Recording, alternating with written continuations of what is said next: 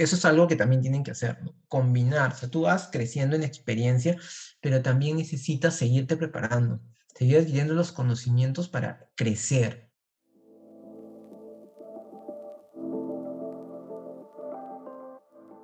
Hola, soy Joaquín Garaycochea. Y yo, Andrés Ruiz. Esto es Business Pills, el podcast que trae el empresariado encapsulado.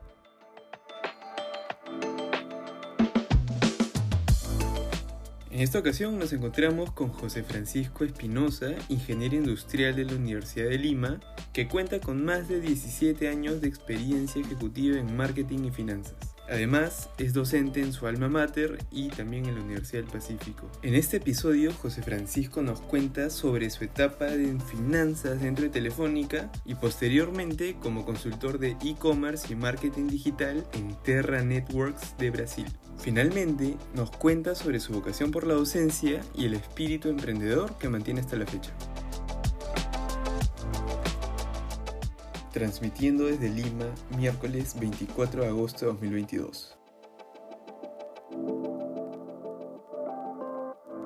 Bienvenidos a Business Pills, el podcast que trae el empresariado encapsulado. Eh, en esta ocasión nos encontramos con José Francisco Espinosa Matos, ingeniero industrial de la Universidad de Lima. ¿Qué tal, José? ¿Cómo está? Mucho gusto de tenerlo hoy día. Un gustazo, Joaquín. Un gustazo, chicos. De verdad, agradezco mucho la invitación y a comenzar. Bueno, profe, más allá de lo que Joaquín puede haber comentado al inicio, ¿quién es José Francisco? José Francisco es una persona muy curiosa, en verdad, ¿no?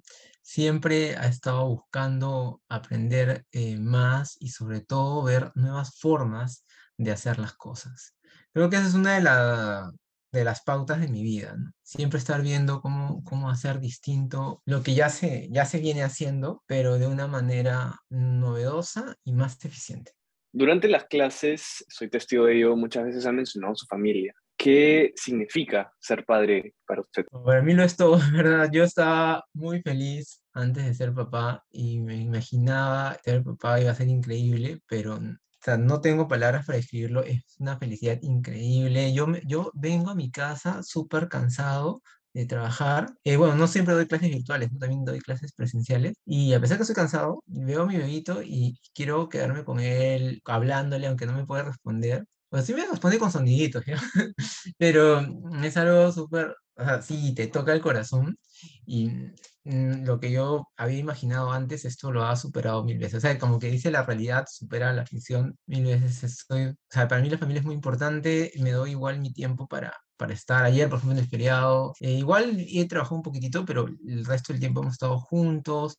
Hemos aprovechado para dar un paseo que normalmente no lo hacemos con el bebito porque hace mucho frío, pero dije, ah, vamos a darlo, lo, lo obligamos bien y nos fuimos un ratito al MAC, estuvimos dando una vuelta por el, por el malecón y regresamos. Y cuando yo vivo por Barranco, estamos más o menos relativamente cerca. Igual hay que cruzar avenidas, pero hay que tener cuidado, ¿no? Y, y lo hacemos para relajarnos. Y el bebito, de verdad que sale a la calle y le encanta. O sea, no llora, no hace nada. A veces se queda dormido también. Qué bueno. Y yo entiendo que ahorita es una nueva etapa y de repente los hobbies o las aficiones pueden haber cambiado un poco, pero en general, ¿qué aficiones mantienes o qué hobbies tienes y si de repente alguno de estos se ha convertido en un negocio? Bueno, me encanta el ciclismo, y eso lo sigo haciendo. Lo que ya no hago mucho es la natación, que era otra de las cosas que me gustaba no lo hago porque es más complicado ir hasta la piscina y todo. en cambio, el, ciclismo coge la bicicleta y te vas a cualquier sitio y, ya estás. Lo es un poco más complicado. Y más complicado fue todo a partir de la pandemia que lo dejé de hacer, en verdad, porque como que tenías muchas normas, ya no te puedes ni siquiera cambiar en el, en el club, ¿no? No puedes ni usar los baños. Era, era complejo. Y otra de las aficiones que tengo es el tema de las bebidas el, buen, el buen beber. Eh, tengo en mi casa una, una cava de vinos grande, de 160 botellas de vinos de distintas partes. Además tengo eh, rones, whiskies, piscos, vodkas, bueno, diferentes tipos. Y sí se convirtió en un momento en un negocio porque yo vendía principalmente vinos, aunque también he vendido whiskies y rones. Hice una empresa comercializadora de, bebidas alcohólicas y en realidad eso lo hice cuando tenía 24 años. La, la formé para poder eh, pagar la universidad. Yo estudié en la Universidad de Lima y me la pagué toda. O sea, mis papás, mi papá perdió el trabajo, o sea, no me pudo dar nada, en verdad. Me daba la casa para poder estar y, y todo el cariño y amor, pero dinero no podía dar. Entonces, eh, eso lo tuve que hacer yo. Y armé la compañía porque era algo que me gustaba. Entonces dije, ah, incluso ya me servía para seguir con mi afición, porque tenía 24 años y comencé a tomar vino desde los 19 más o menos. Y le comencé a agarrar el gusto, me metí en cursos de vinos y entonces mi valor agregado era que no solamente te vendía el vino, sino que te enseñaba a disfrutarlo. Y hacía catas, les decía, pues, dependiendo del tipo de vino, qué cosas podían llevar para hacer el maridaje, enseñarles, o todo lo que yo había aprendido y después con la experiencia de tantas botellas, ya ibas mejorando el, el tema y, y bueno, luego lo he mantenido. Es una de las aficiones que tengo. Me encanta disfrutar el, el vino. ¿Cuál diría que es su favorito al día de hoy? ¿Vinos? ¿Vino favorito? Sí, de vinos. A mí me gusta muchísimo eh, el Condado de Oriza, Reserva. Es un vino de Ribera del Duero. Eh, me parece que tiene una, una relación precio-valor muy buena. O sea, a diferencia, normalmente los vinos de Ribera del Duero, sobre todo los son un poco caros. Este está un poco más abajo del promedio, pero la calidad está ahí o más alta incluso. Entonces yo pienso que, o sea, no tienes que gastarte un montón de dinero eh, para encontrar buenos vinos, ¿verdad? Puedes encontrar sorpresas. Y eso creo que es una de las cosas más... más- ¿Mantiene esa empresa al día de hoy? No, no, no, esa empresa la, la cerré.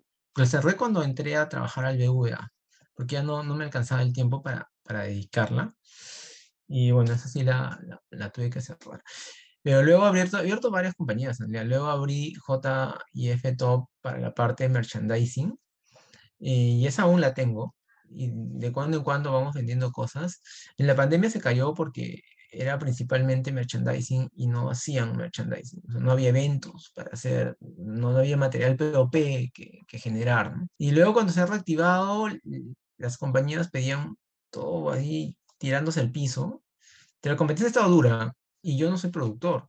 O sea, mi empresa hace merchandising en diseño, pero todo lo mandamos a producir a proveedores. Entonces, en esa parte, en precio es bien complicado. Pero hemos tenido buenos clientes. Hemos, eh, hemos vendido a Alicor, a Belcor, a Repsol, a Solgas. Hemos tenido empresas bien, bien grandes ahí como, como clientes. Y bueno, ahí hemos estado dándole batalla hasta ahorita, porque de vez en cuando tenemos, el otro día le hemos hecho un trabajo a Bonafarm, que es un laboratorio de, de medicinas, eh, y, y bacán. Pero así es esporádico, ya no es tanto como antes que me metía de lleno y estaba buscando clientes, tocaba las puertas. ta, ta.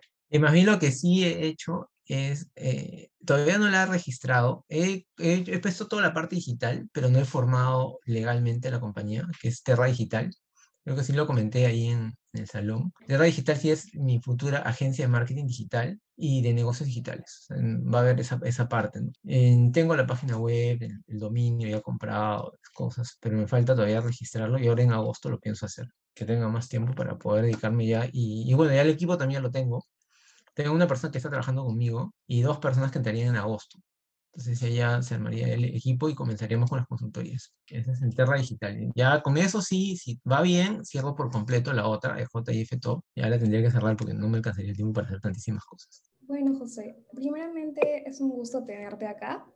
Mi nombre es Zoila. Eh, en esta ocasión me tocó hacer tu perfil acerca de tu vida, tu carrera, de tus pasiones.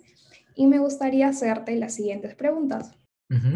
Sabemos que dominas varios idiomas como el inglés, el francés y el portugués. Y quisiéramos saber de dónde nace ese interés por aprender otros idiomas y qué idiomas consideras que deberíamos aprender los futuros ejecutivos o personas que están interesadas en el mundo de los negocios. Bueno, te comento, eh, a mí siempre me gustado los idiomas de niñito porque en mi colegio les enseñaban. En mi colegio me enseñaban inglés y, y francés. Y eso creo que es súper importante. O sea, mi hijito también lo va a buscar un colegio donde enseñen varios idiomas. Bueno, el inglés es súper básico, ¿no? Pero uno más, uno más para que aprenda un par. Y de, de lo que aprendes de niño es- pues, se aprende mucho mejor. Entonces yo aprendí francés también de niño. Ya lo tenía ahí. Lo que, que sí es cierto es que pierdes nivel porque no se practica tanto. O sea, el nivel que yo tenía en el colegio era más alto el nivel que tengo ahora, porque no lo practico. No, no lo uso. Si no lo usas, lo pierdes, en verdad. Incluso en el colegio hacíamos exámenes internacionales, o sea, llegaste a un nivel muy alto. Pero igual, o sea, mm, el otro día, hace dos semanas, me invitaron a una parrillada y, y habían franceses, normal. O sea, sí converso, sí hablo bien, y, y, los entiendo perfectamente, pero sí no es como antes. En lo que sí es verdad, te sirve un montón para, para la parte profesional. Eh, el inglés, obvio, que es súper básico, pero el francés también. Yo, yo seguramente han visto que tuve la oportunidad de irme a trabajar a Brasil y mi gerente era francés. Y yo me fui sin aprender el idioma portugués. Me inscribí en un curso acelerado eh, que incluía básico, el, el, intermedio y el avanzado para llevarlo en seis meses. Era súper, súper archi intensivo. Entonces yo justo dije, mm, cuando comencé a postular, ya me metí en el curso. Dije, ya voy a, voy ir postulando y voy aprendiendo. O sea, tenía así la, la ilusión de poderla hacer cuando no era seguro. Pero dije, lo, lo voy a lograr. Pero lamentablemente, antes de terminar el básico, yo tuve un accidente con mi carro desde entonces y, y, ya no podía, estaba, estaba con yeso, no podía caminar y entonces al final me fui incluso a Brasil no habiendo completado la recuperación, no caminaba bien, o sea, caminaba así, así. Pero así me fui porque ya me, me pedían que, que, fuera. Entonces no, no dominaba el idioma, aparte con básico pues muy poquito, y me comuniqué en francés. O sea, como mi gerente era francés y yo le reportaba directamente a él, entonces hablábamos en francés. Eso fue como las dos primeras semanas. De ahí me di cuenta que estaba cometiendo, en, o sea, un error. Era un acierto porque al menos teníamos cómo comunicarnos, pero era un error porque no terminaba de entender el portugués. O sea, tenía como que un círculo con él en francés, con mis compañeros en inglés, porque en Terra todo el mundo hablaba inglés muy bien, entonces hablábamos en inglés pero entonces ¿en qué momento aprendes el portugués? No quiero aprender, así, no. Y luego estás en la calle perdidazo, pues porque te hablan súper rápido y no entiendes nada. Y mm, entonces dije, no, esto no puede ser. Entonces, de ahí comencé a, hablar portugués malazo, pero es la única manera. Y, y hablando, y, ahora lo hablo muy bien. Y no lo he estudiado más, ¿no? Ha sido solamente con ese básico que no acabé y luego la, el trabajo que he tenido. De ahí na, nada más. Y, y lo, lo hablo ¿no? bastante bien. E incluso mi, mi, mi, esposa sí estudió portugués y ya pues yo le he enseñado incluso, hasta, y ella ha estado incluso hasta en avanzado. y ella le ha enseñado eso porque en verdad sí sé, pues, ¿no? O sea, de, lo aprendes. Y me preguntabas qué idioma, creo, aparte del inglés, eh, que deberíamos aprender todos, yo creo que es portugués. Por dos razones. Primero, porque tenemos a Brasil acá al costadito, y es un mundo de oportunidades. Eh, es la economía número uno de Latinoamérica.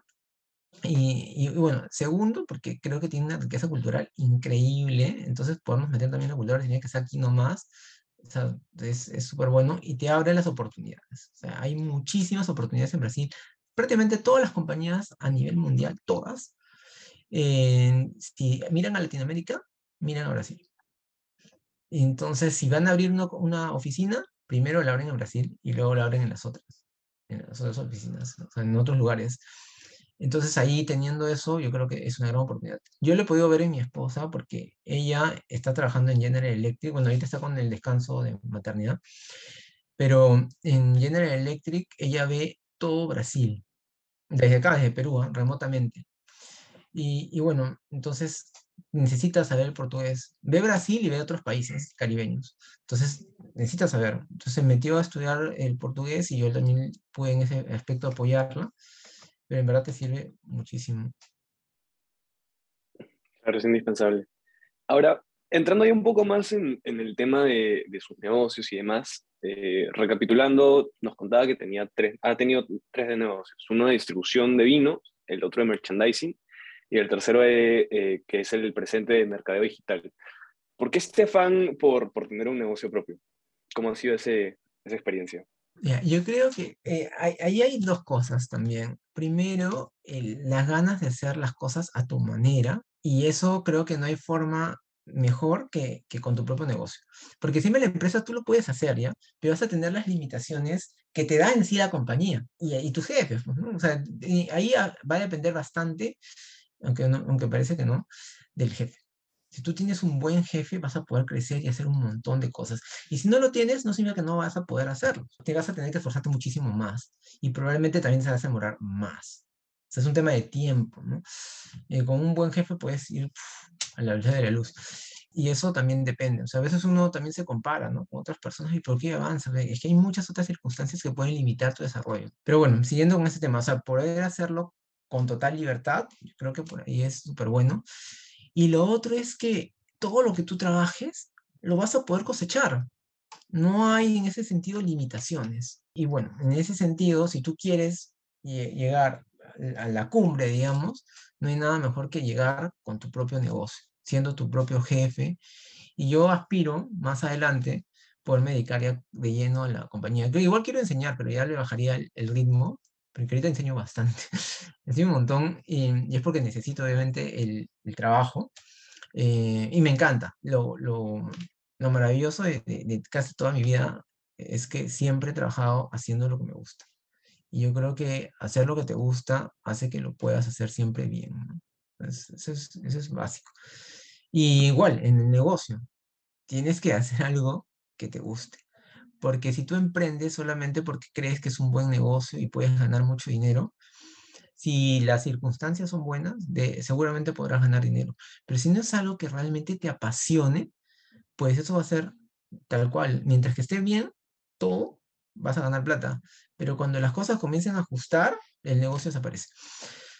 Entonces, yo esa es otra recomendación muy buena, que hagas, hagas lo que te gusta. Por más que al comienzo te puede parecer que es complicado y no funcione, en verdad emprender es difícil. Yo creo, profe, que ahí acaba de darnos el título para este episodio. Me, me ha gustado mucho esa frase. Además, yo pensaba entrar con una broma que era que Joaquín también era buen jefe, pero nos ganó en ese lado. Y, y queremos hacer un giro, o bueno, volver un poquito en el tiempo. Y, y, notamos algo revisando LinkedIn y bueno, también con lo, lo que nos contaba en clase, eh, usted se gradúa de ingeniero industrial y, y su primer eh, me parece, trabajo es un analista en el sector financiero. ¿Cómo llega un ingeniero industrial al sector financiero? Bueno, es que en realidad industrial nos da un panorama bastante completo del mundo de los negocios. O sea, podemos estar en recursos humanos, en contabilidad, en finanzas, en marketing. Lo que sí es cierto es que no eres especialista en ninguna de esas cosas. Lo único donde sí eres especialista es en producción. O sea, la parte productiva sí la manejas porque te enseñan planta, productividad y esas cosas, que es, digamos, el core de un ingeniero industrial. Es para lo que nació. Pero en el tiempo se ha ido diversificando, porque además también la producción ha ido evolucionando. O sea, antes necesitabas un montón de cursos de producción porque todo era más manual. O sea, cuando lo inventaron, me refiero, hace 100 años hoy en día está tan automatizado que ya no tienes necesidad de aprender tantas cosas porque no tendría sentido, o sea, ya eso avanza solito. Entonces te pueden meter más cursos de otras cosas, entonces tu panorama se amplía. Pero volviendo al tema del, del BVA, donde yo trabajé en el tema de finanzas, porque a mí siempre me gustaron las finanzas. O sea, ese fue una de las mis pasiones. Y lo sigue siendo, me encanta, me encanta el tema financiero, y, y bueno, cuando yo este, estaba practicando, en, entré en realidad a practicar una empresa eh, de ingeniería y estaba como, como practicante de, de seguridad e higiene eh, industrial. O sea, netamente ingeniería industrial es eso. Full ingeniería industrial. Pero no me gustaba. O sea, el, el comienzo yo pienso que tienes que ir probando. Entonces, no estaba mal esa práctica, porque me estaba dando a mí la oportunidad de aplicar ingeniería industrial, digamos, pura, ¿no? Y, y me darme cuenta que no me gusta. Pero no te puedes dar cuenta a veces si no lo pruebas, pues, ¿no? Entonces, y eso a mí me parece que es muy importante, porque a veces la gente dice, no, eso no me gusta, pero te has informado y si es mejor todavía. Lo has probado, a ver si no te gusta. Bueno, yo lo probé, o sea, no, no puedo decir que no lo, no lo probé. Luego me llegó otra oferta, pero eh, entré ahí tenía una super jefa y pude crecer rapidísimo en una empresa de, de losetas de concreto. Pero eso no, está ni, no lo van a encontrar porque esa es la parte mucho más antigua antes de, de terminar la universidad. ¿no? Entonces también vi producción, ahí mm, incluso entré como practicante de producción y terminé como jefe de planta. Así súper rápido porque mi jefa confiaba, confiaba mucho en mí y había muchas mejoras. Y estaba muy contenta y me daba cada vez más responsabilidades. Sin embargo, yo no era feliz, chicos no, no estaba contento. O sea, las cosas funcionaban, o sea, mejorábamos cada vez más, habían menos defectuosos, más productividad. Yo quería finanzas. Entonces mi, el BVA me invitó a un concurso. Ah, ahora hay muchos concursos, ¿no? Esos concursos a nivel nacional, de todo el mundo concursa y para unas plazas específicas de unos trenes bien bacanes donde te hacen pasar por diferentes áreas. Entonces yo postulé. Dije, yo, si quiero aprender finanzas, ¿qué mejor que en un banco? Me metí y bueno, pasé todas las etapas y, gané. Gané una de las plazas, no era una sola, eran varias, pero era un concurso a nivel nacional. Y, y era por invitación. Invitaban a los quintos superiores de, de, diferentes promociones. Ese era como que el requisito. Todos tenían que ser el mínimo quinto superior. Y bueno, yo era primero uno, uno, de los primeros puestos de la promoción, que estaba, estaba en super décimo superior. Entonces eh, me llegó la invitación, postulé y, y entré. Bueno, muy, muy bacán, me encantó este, y, pude pasar por diferentes áreas. Entonces me dije, esto es lo mío.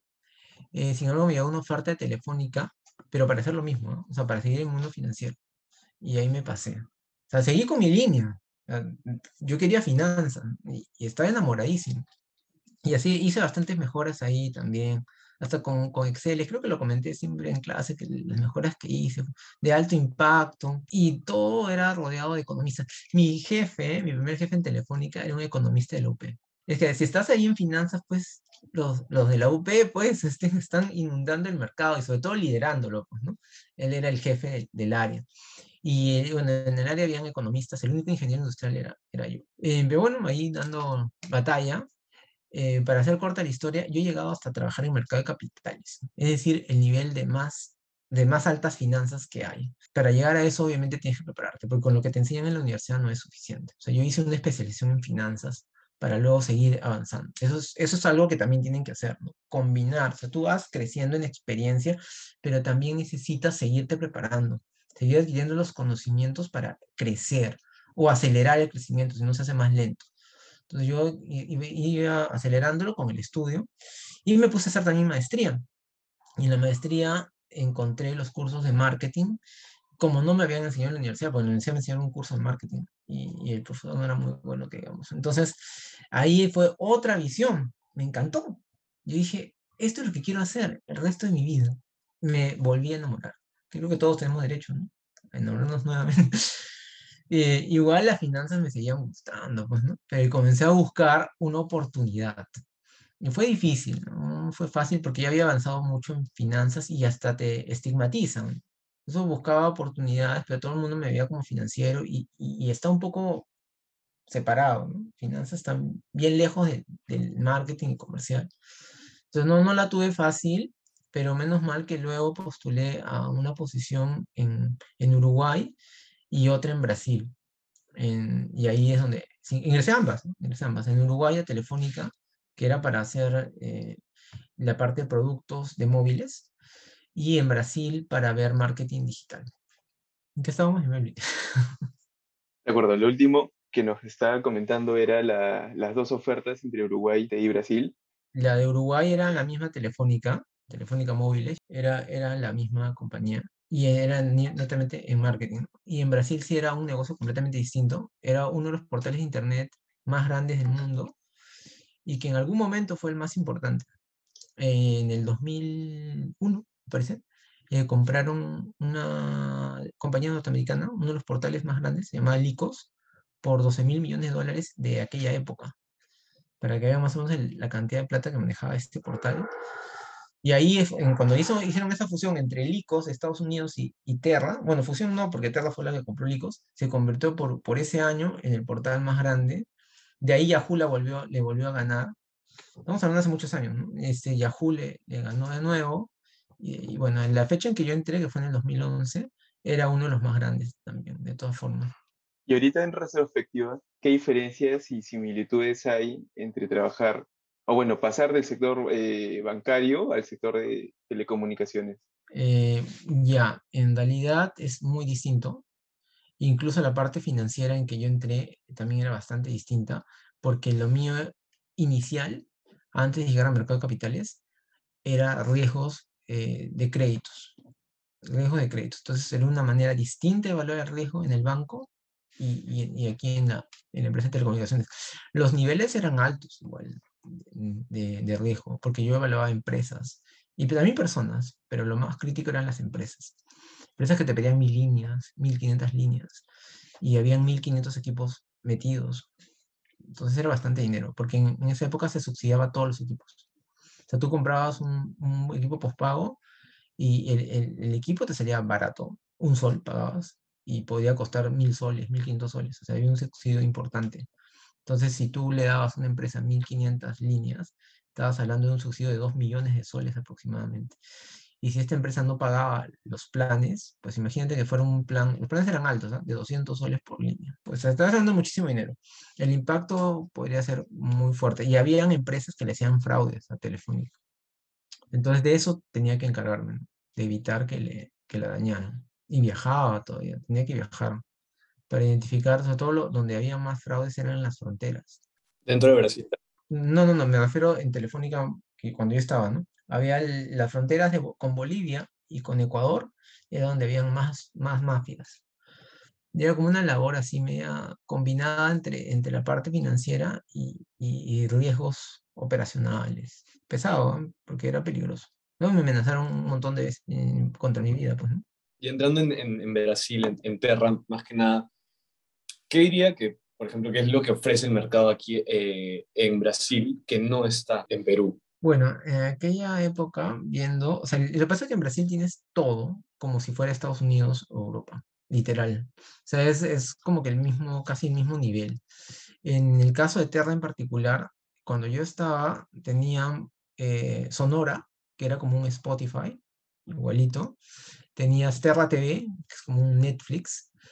Eh, tenías toda la parte de, del e-commerce, como un, como un Amazon, el marketplace, que justamente yo me encargaba de, yo era, yo era el, el, el responsable del marketplace, se, se llamaba Terrofertas.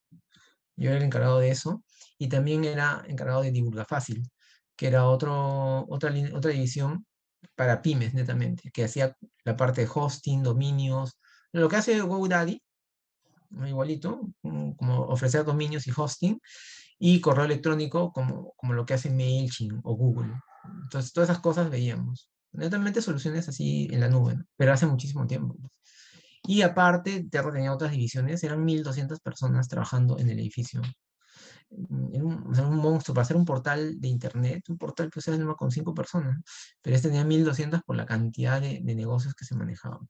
Era bien, bien bacán, y el, lo mejor era que yo no sabía absolutamente nada, o sea, yo fui a, literal a aprender todo.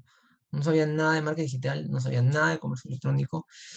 Fue difícil, el, el comienzo, eh, en verdad, para mí era como chino y, y mi jefe se, se, impacientaba un poco. El francés que les comenté no tenía paciencia en absoluto. Era un tipo complicadísimo, muy, muy complicado. Renegón, gritón y hasta maltratador. Después, este, ya lo sacaron, pero lo sacaron cuando yo me fui todavía. O sea, fue, fue, creo que el, el, peor jefe que he tenido en mi vida. Eh, muy, muy difícil. Eh, y, y, es peor cuando, cuando tú no sabes, pues. El, el, tipo te exigía un montón de cosas. Entonces yo tenía que esforzarme mucho más. Y, y, lo más complicado era que tampoco dominaba el idioma. O sea, fue una época bien, bien difícil. Lo que tuve que hacer es literal meterme a, a leer cosas y, y ser autodidacta. ¿no? Para poder entrar a ritmo. Ya cuando entré a ritmo, pues estuvo mucho mejor. ¿Y saben qué más también me ayudó? Este tipo era, era terrible. Entonces yo entré para ver el tema de, de divulga fácil, que era bacán, era bonito, pero el más bacán era el e-commerce.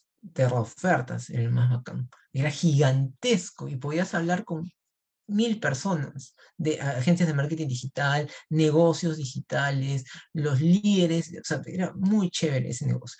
Y Bufaz era bonito, pero el otro, la plata estaba en el otro. O sea, la cantidad increíble de transacciones que hacían era, era, brutal. Y el negocio estaba en, ter, en Terrofertas. Entonces, el, la jefa de Terrofertas se fue a la semana y ella me dijo, o sea, porque justo yo llegué nomás y nos hicimos super patas. Y ella me, me comentó cómo manejar el patita, el francés. Me dijo, este, es así, así. Yo me estoy yendo justamente por él. No lo aguanto, me dijo. No lo aguanto. Entonces, Eh, me, me- como que me dijo que, ten- que tenía que hacer, entre comillas, pero nada de lo que me dijo en realidad funcionó. Pata era terrible. Y mm, lo único que luego lo contentó fue el trabajo. Hay que trabajar al 300%, al 500%. Se, cumpliéndole con todas las cosas, era súper exigente. Pero no me gustaba su estilo, pues medio malcriado. En- pero igual, o sea, con eso ya estaba más tranquilo. Pero al comienzo no podía rendir como él quería porque no tenía paciencia. Y mm, vino una nueva jefa. Duró dos meses, no menos, ni, ni mes y medio. También no lo aguantó. Me dijo, a mí me decían Pepe. Ya, Pepe, no lo puedo aguantar. Y entonces yo estaba como consultor de Divulga Fácil y todo ya, ya, ya había agarrado cancha. Entonces me dijo, pero ¿por qué no, no, no le dices que te den el puesto? Y dije, ¿tú crees? Y yo, mira, yo lo que he escuchado es que está contento contigo. Ya para esto ya, ya había logrado que esté contento conmigo. Y yo creo que él confía bastante en ti. Si tú le dices, va a dártelo. Entonces me animé y se lo dije. Quiero ese puesto. Y él me dijo, pero, ¿y divulga fácil? ¿Quién lo va a hacer? Y dijo, yo puedo las dos cosas. Mira, entonces hagamos algo urgente. Ármate este, unos perfiles que vamos a contratar analistas para que te ayuden en, en, en Divulga Fácil y tú serías el, jefe de ambas cosas. Pero primero tenemos que hablar con la directora para que nos dé el, el go. Entonces yo para esto yo había conversado con la directora de otras cosas y la cosa es siempre dar una buena impresión y con trabajo. Entonces ella me había felicitado por, por unos reportes eh, que se habían hecho de, Divulgar Fácil y me dijo, encantado, tómate el, puesto. Y ya, pues así estuve dobleteando, chicos. Nuevamente me puse en problemas, ¿no? porque sí estuvo bravo. Eran doble chamba, pues, doble trabajo, hasta que llegaron los chicos. Cuando llegaron ya fue súper, súper fácil. ¿ya? Profe, ha tenido dos experiencias como consultor, en Terra Networks y luego eh, en su emprendimiento de Terra Digital. Sí, exacto. Se, fue súper bacán, pero sí, como te digo, o sea, igual siempre chocaba con el patita. No, no, no dejabas de chocar, pero igual ya estaba todo, todo mejor, ¿no? Después yo tuve un problema personal acá. Mi, mamá tuvo un accidente y, le tuvieron que operar la cadera y simultáneamente mi hermana, que la que la cuidaba, le dio peritonitis. O todo al mismo tiempo. Entonces ya no había quien se encargue de mi mamá. Entonces yo tuve que dejar todo y me, me vine para acá. Y me vine, vine, así volando. Pero mira cómo que las cosas se, se, se van dando. ¿ah? Entonces, antes de, de venirme, obviamente no me podía venir de inmediato. ¿no? Agarré y me puse a postular. Y mm, encontré chamba, en- ya no en Telefónica Móviles, sino en Telefónica El Perú. Y para ver eh, soluciones digitales para la salud. Y a un puesto bien, bien bacán. Entonces fui y tuve las entrevistas acá en Lima, porque primero vine, las últimas entrevistas las tuve acá, en- estaba sin chamba, pero tuve ahí la- las entrevistas y prácticamente empalman, empalmé, ¿ah? O sea, fue al toque y le dije que quería trabajar de inmediato porque mi disponibilidad era inmediata. Entonces cuando me dijeron que ya la siguiente semana ya estaba trabajando y esa parte también, o sea, Vivi ya, es, ya era otro negocio, era tecnología, IT, IT, ¿no? Todo lo que era este, tecnologías de la información. Y también muy bueno. Vi eHealth y luego pasé a ver eh, educación. ¿Qué retos tiene la consultoría? Y, y más o menos podría contarnos cómo ha sido su proceso iniciando Terra. Sí, eh, bueno, la, la- las consultorías lo bueno es, primero el gran reto es conocer un campo que tenga una buena demanda y que sea de tu agrado, de tu expertise. Porque el consultor tiene que ser eso, un experto, ¿no? Un experto en toda la materia. Tiene que tener también una, una gran capacidad de ponerse en los zapatos del cliente. O sea, lo que llamamos empatía, ¿no? Para poder entender sus problemas. Porque tú puedes ser muy experto, pero si tú no entiendes al cliente, es lo mismo que nada. No le vas a poder aconsejar bien. Es igual como en la docencia, ¿no? O sea, tú puedes saber un montón, pero si no- no te gusta o no llegas a los alumnos, por más que sepas muchísimo, no vas a poder enseñar bien. ¿no? Entonces, el consultor es igualito. O sea, tienes que tener esa capacidad de comunicación y entendimiento. Ahí hay algo que, que se llama es, la escucha activa. ¿no? Entonces, cuando tú los escuchas, tienes que tener ese poder de abstracción, de concentrarte y entender lo que te dice, porque también si luego le paras preguntando cosas que ya te dijo, quedas mal. ¿no? Y el lenguaje asertivo también. un lenguaje asertivo, ¿no? Esto de que, que tú sepas cómo defender tu- tus- tus posiciones, porque en la consultoría hay, hay hay mucho momento para discutir los temas, ¿no? Entonces, si tú no defiendes bien lo tuyo, al final el cliente va a terminar imponiéndose en todo, pero tú eres el experto. O sea, tú no puedes decirle, sí, sí, sí, hagamos esto, y al final se hace, pero con un resultado malo. pues. Lograste hacer lo que el cliente quería, pero no lo que era óptimo. Tienes, si tú sabes que no vas por ese camino, tienes que hacerle entender que por ahí no es, pues, ¿no? es por acá. Y ahora, menciona esta similitud con la docencia y me gustaría saber cómo nace ese interés por ser docente, en especial en la universidad. Ya, mm, bueno, yo, yo desde el año 2010. Les comenté que yo me pagaba la universidad, ¿no? Entonces, en la universidad nace esto, porque tenía la, la empresa de, de vinos y licores, pero además también hacía mis cachuelos enseñando. Eh, me di cuenta que había un gran mercado. Había muchos chicos que querían que les enseñara, sobre todo las matemáticas. Empecé con mate, con las mates, con las físicas, con las químicas, y de ahí me fui expandiendo a la parte financiera ya enseñaba diseño y evaluación de proyectos, administración financiera, enseñaba a hacer los flujos y todo eso. Pero empecé con las matemáticas. Y nunca puse ningún aviso nomás, ¿no? Solamente en la biblioteca yo veía que algunos estaban ahí tristes y preocupados. Y me acuerdo que todo comenzó con una chica, que le dije, oye, si quieres te enseño. Y dije, ahora se va a molestar, ¿qué, se ha creído? Pero le fui y le dije, te enseño y si te gusta, luego me puedes contratar. Eh, era una chica en mi salón, pero nunca habíamos hablado. Entonces dije, ah, ya, bacán. Entonces hicimos eso y la chica se sacó un notón y le contó a todos sus amiguitos. Y de ahí fue como una bola de nieve, ya, fue creciendo. Y me di cuenta que en realidad tenía habilidades para enseñar, porque podía transmitir el conocimiento y, y obtener resultados. Entonces así, en realidad al final la docencia me daba más plata que incluso que la empresa de, vinos y licores. Porque era negocio, incluso en, en parciales, finales subía el precio al triple, igual me contrataban, igual la gente quería. O es un tema de demanda, pues. Como los hoteles, pues, cuando hay alta demanda, sube eso. Eh, no, la verdad que súper bien. Y ahí eh, me acuerdo que yo era delegado, así como los REAS, ¿no? Y tenía oportunidad de hablar con el decano y todo. Y en una reunión le dije que quería enseñar. Eso fue como en el 2004. ¿no? Y yo terminé la universidad en el 2006. En el 2010 sustenté mi título de ingeniero y el presidente del jurado era el decano. Y en ese momento, cuando ya todo se acabó, todos te felicitan y se van volando. Yo hago lo mismo. O sea, te felicito, muy bien, este, felicitaciones ingeniero, y al segundo ya no estoy, ya ni me ves. Salí porque tengo que hacer mil cosas. Lo mismo me pasó a mí, solamente que el decano no se fue. Él quería conversar conmigo. Me dijo, ¿y qué ha sido de tu vida? Que no te veo. Y nos pusimos a caminar por la universidad, me todo lo que ha cambiado y conversando. Entonces, en un momento me dice, quería tener esta conversación contigo porque me acuerdo que me dijiste que querías enseñar y quiero saber si sigues con ese deseo. Dije que sí. Y me dijo, ya, la próxima semana te vienes y conversamos. Eso fue como en junio, en agosto estaba enseñando. Eso fue dos cosas buenas. Primero, porque ser delegado o ser REA, en verdad, eh, no solamente te sirve para desarrollar tus habilidades de comunicación, sino va a ser un networking súper bueno. Y miren, o sea, a mí me sirvió para eso. Y, y segundo, porque me di cuenta que en realidad pude llegar a este señor a tal punto que se acordó de algo que se lo dije en algún momento, seis años atrás lo tenía en mente. O sea, no sé, vio que había potencial, me imagino, ¿no? Y, y le pareció relevante, porque si no, no te acuerdas, pues con tantísimas personas que conversan. Y, y eso me pareció muy, muy bacán, ¿verdad? Entonces dije que por algo pasan las cosas. Y mira, ahorita me dedico full casi a enseñar.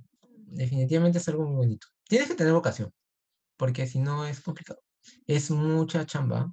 Es que a diferencia de un trabajo donde tú tienes tu horario, en la docencia no tienes horario, porque haces tu horario de clases, pero luego tienes que corregir trabajos, preparar exámenes, re- responder Claro. mensajes, es, es, es bien pesado.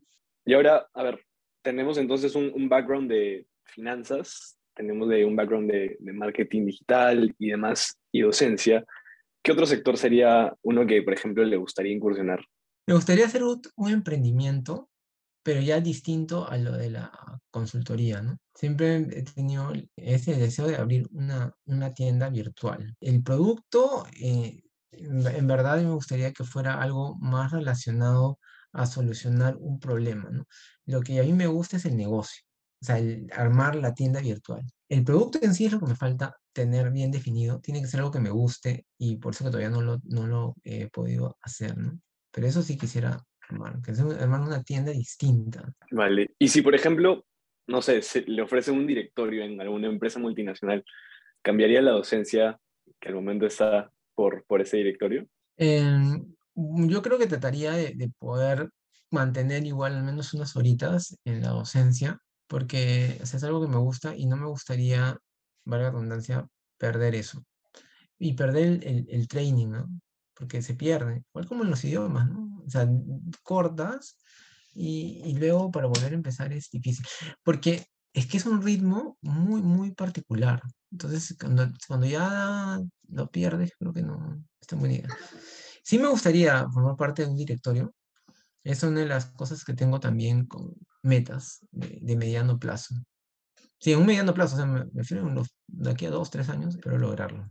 Bajo tu eh, subjetividad, ¿qué es lo más destacado en tu carrera profesional que no esté en tu CV o de repente en LinkedIn, algo que aprecies, pero que esté guardado para ti? Yo creo que el haber podido contribuir a la formación de, la- de las personas que han estado cerca mío en su desarrollo profesional, eso no está en el LinkedIn. Pero sabes que eso es invalorable porque a donde vayas, sabes que vas a poder contar con ellos. Y no lo haces por, por eso, sino que el otro día justo, yo, yo estoy enseñando ahorita Research Project de trabajo final de ingeniería empresarial, pero la modalidad de artículo científico. Y estamos haciendo un artículo sobre transformación digital de las universidades y se necesitaban en- entrevistar a 30 universidades, gente, o sea, directivos de 30 universidades. Y el problema era de dónde sacábamos directivos de 30 universidades, profesores de 30 universidades distintas. Entonces yo dije, bueno, mi experiencia, ¿no?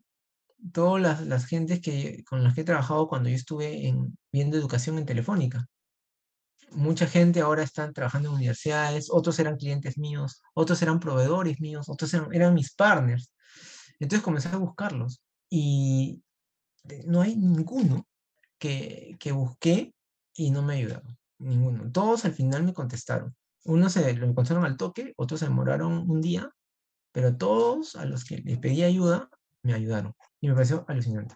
Hasta, hasta para llorar, en verdad. Sea, gente que, que tú dices, no converso hace siete años, seis años, y dices, este pata, ¿qué cosa quiere, no? Ah, me está escribiendo para, para pedirme ayuda. Y eso es lo que, es lo que está en mi mente. Dije, ahora, ¿qué pensarán? Oye, te, te escribo después de mucho tiempo para pedirte que me. Porque era una encuesta de casi 40 minutos que tenían que responder. Y toditos la respondieron. Eh, eh, los profesores de la universidad, porque tenemos otros asesores, decían que este trabajo tenía que cambiar de tema, porque era imposible que llegáramos al número. En el tiempo que teníamos, teníamos para hacer esto dos semanas, nada más. Dos semanas. Y lo hicimos en una semana. Ya teníamos el número. Sí, en verdad, eso es increíble. Yo creo que eso no lo pones en tu, en tu CV, pero es súper potente. ¿Cómo llegas a las Claro, dice personas? mucho. Claro, yo creo que eso es bueno, ¿no? Llegar a las personas. Siendo una, una persona de buen corazón, llegas a su corazón. Así es. Totalmente de acuerdo. Y ahí es una amistad de, de- de verdad, ¿no?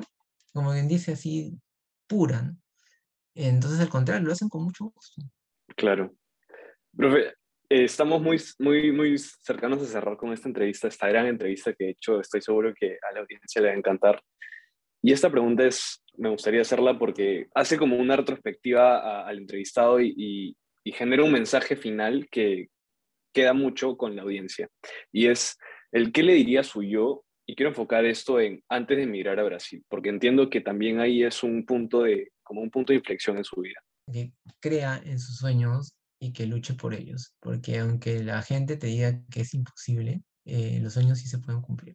Obviamente no es fácil, eh, va a ser muy complicado, hay que esforzarse muchísimo. Y luego incluso cuando ya crees que lograste el sueño, como fue mi caso de, de poder ir a, a- a Brasil, pues el sueño no acaba ahí porque el trabajo fue terrible.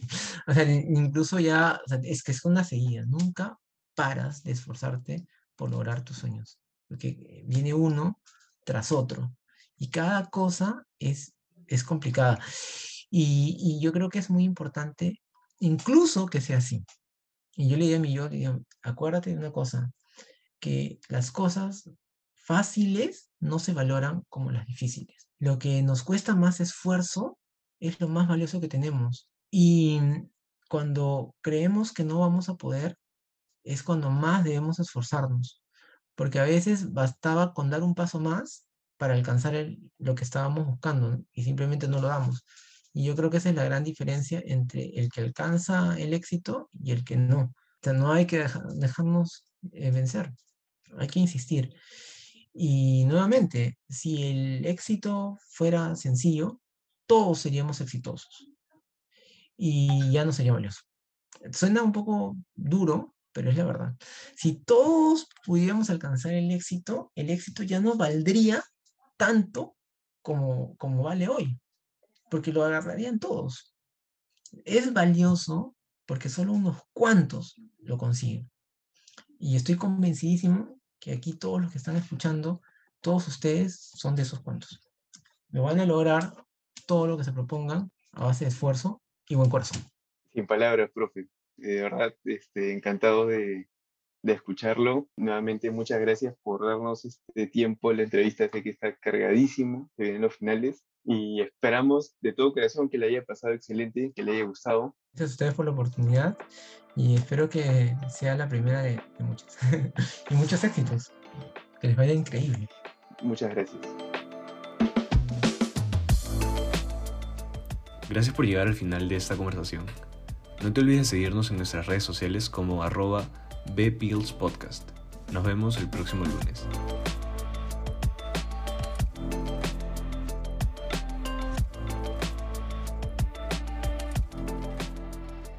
Este episodio no habría sido posible sin la colaboración de Zoila Morales, investigadora del equipo Business Pills, y la profesora Beatriz Rodríguez Atizábal, de quien nació la idea de tener un espacio para el empresariado peruano, nos unió para que fuese una iniciativa estudiantil y nos guía para que la historia empresarial esté siempre presente en cada episodio.